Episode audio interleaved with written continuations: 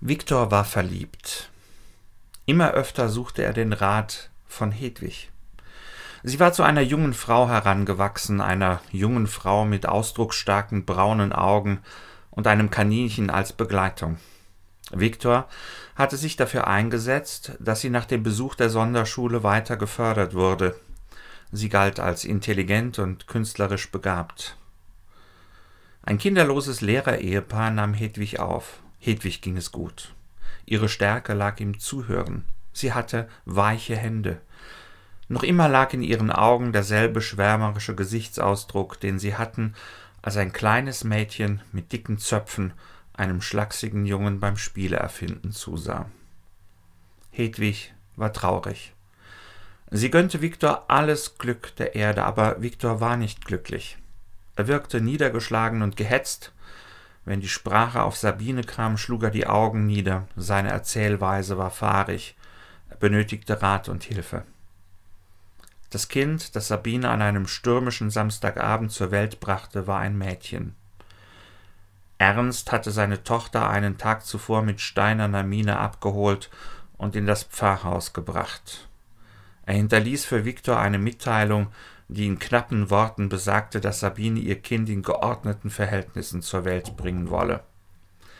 Man werde ihm Mitteilung machen, nachdem das Kind geboren war. Alles weitere werde man dann entscheiden. Viktor verstand nicht. Er wollte nicht verstehen. Bestimmt hatten die Ereignisse der letzten Monate bei allen Beteiligten Spuren hinterlassen, doch da war nichts, was man nicht mit ein wenig guten Willen wieder in Lot bringen konnte. Schließlich waren Sabine und er ein Ehepaar. Sie hatten sich ewige Liebe und Treue geschworen. Sie würden sich nicht von den kleinen Beschwernissen des Alltags irritieren lassen. Der Geigenhimmel und die Engelschöre waren Zeuge gewesen. Sie würden niemals auseinandergehen. Man nahm Viktor fest, als er versuchte, mit Gewalt zu seiner Frau vorzudringen. Ein wohlbeleibter Polizist gab ihm den Rat, sich zu mäßigen. Die Klinik ließ ihm mitteilen, dass er Hausverbot habe. Ernst sprach ein Hausverbot für die Kirche aus, und in dem Brief von Sabine stand in wohlgeordneten Buchstabenreihen, dass sie sich endgültig von ihm getrennt habe. Der Geigenhimmel stürzte ein, und die goldenen Strahlen erloschen. Viktor war wie betäubt. Er lief hinaus in die Nacht und kam erst zwei Tage später wieder zurück. Seine Kleidung war beschmutzt, als wäre er durch Ackerfurchen gekrochen. Er konnte es nicht mehr sagen. Er wusste nur noch, dass es dunkel, hell und wieder dunkel war und dass er fror, entsetzlich fror. Manche hatten ihn gesehen und behauptet, er habe in hohen Tönen mit sich selbst gestritten und Spiegelfechtereien ausgeführt. Dann habe er gelacht und sei auf die Knie gefallen. Als er wieder bei klarem Verstand war, stellte er fest, dass der einzige Brief in seinem Briefkasten die Kündigung seines Arbeitsverhältnisses war. Sabine fühlte sich in der Obhut ihres Vaters geborgen. Sie würde ihre Tochter Leandra nennen. Sie war sich sicher, dass Viktor nicht auf sein Erziehungsrecht pochen würde, dazu war er zu schwach. Ein schwacher Charakter. So hatte ihn ihr Vater bezeichnet und damit recht behalten. Eine Gouvernante kümmerte sich um das Kind. Ihr Vater wollte, dass Sabine entlastet war. Mit ausdruckslosem Gesicht erforschte er die Gesichtszüge des kleinen Wesens nach Hinweisen dafür, ob sich die Gene seines nichtsnutzigen Schwiegersohnes Einlass in einen unschuldigen Babykörper verschafft hatten, um das Menschenkind dauerhaft zu entstellen. Pornografie. Dieser unverschämte Kerl handelte mit Pornografie. Der Schwiegervater schüttelte voller Abscheu den Kopf.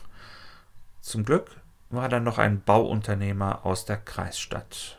Ein älterer, stattlicher Mann, studiert und verwitwet, ehrbar und wohlhabend.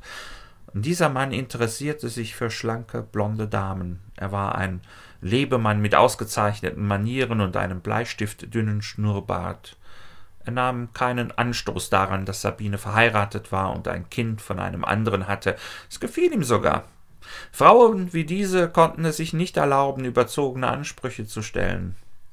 Der Bauunternehmer fuhr einen Mercedes und rauchte Zigarre. Ernst rieb sich die Hände. Mit ein wenig Geduld würde sich alles fügen.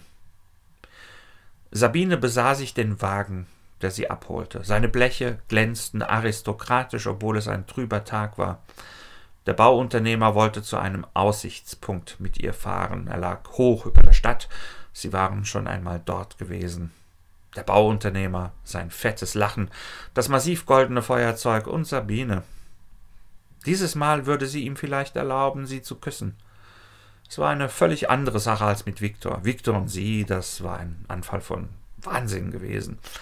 Der Unternehmer würde eine bewusste Entscheidung sein, frei von Leidenschaft, eine Investition in die Zukunft. Sicher, sie würde Opfer bringen müssen, aber welche Frau musste das nicht, wenn ihre Männer nach ihnen griffen? Sabine hing ihren Gedanken nach, als der Wagen auf das abschüssige Gelände einbog, das über bewaldete Abhänge steil abfiel.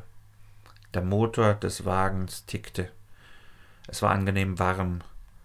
Der Bauunternehmer beugte sich zu ihr hinüber, sein Vollmondgesicht lächelte sie an, er fuhr mit seinen Händen an ihrer Hochsteckfrisur entlang, Sabine schloss die Augen und öffnete den Mund. Sie wurde erst aufmerksam, als der Bauunternehmer in einen Schwall von Kühle hineinrief Bitte nicht. Es war kaum zu glauben, dass die junge Frau neben der Fahrertür die große Waffe in ihren Armen überhaupt halten konnte. Es musste Kriegsgut sein. Sie trug Zöpfe und sprach nicht.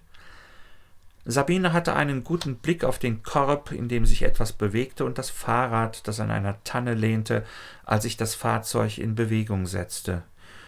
Die junge Frau war beiseite gesprungen, nachdem sie die Handbremse gelöst hatte. Der Bauunternehmer schrie etwas. Sabine warf sich gegen die Beifahrertür. Die junge Frau verfolgte mit dem Lauf der Waffe den Wagen, der eine Schneise in den Hang pflügte, dann abhob und sich überschlug, immer wieder überschlug, bis er weit unten im Tal von einer mächtigen Eiche aufgehalten wurde. Ein Tragischer Unfall, sagten die Rettungskräfte. Tragisch war der richtige Ausdruck, fand jedermann. Jeder, außer einer jungen Frau, die trotz der Kälte mit einem schwer bepackten Flechtkorb über Waldwege zu Tal radelte. Manchmal, wenn sie das rauchende Autowrack an Wegbiegungen zu Gesicht bekam, stieg sie kurz ab und hielt inne. In solchen Augenblicken lachte sie und klatschte in die Hände.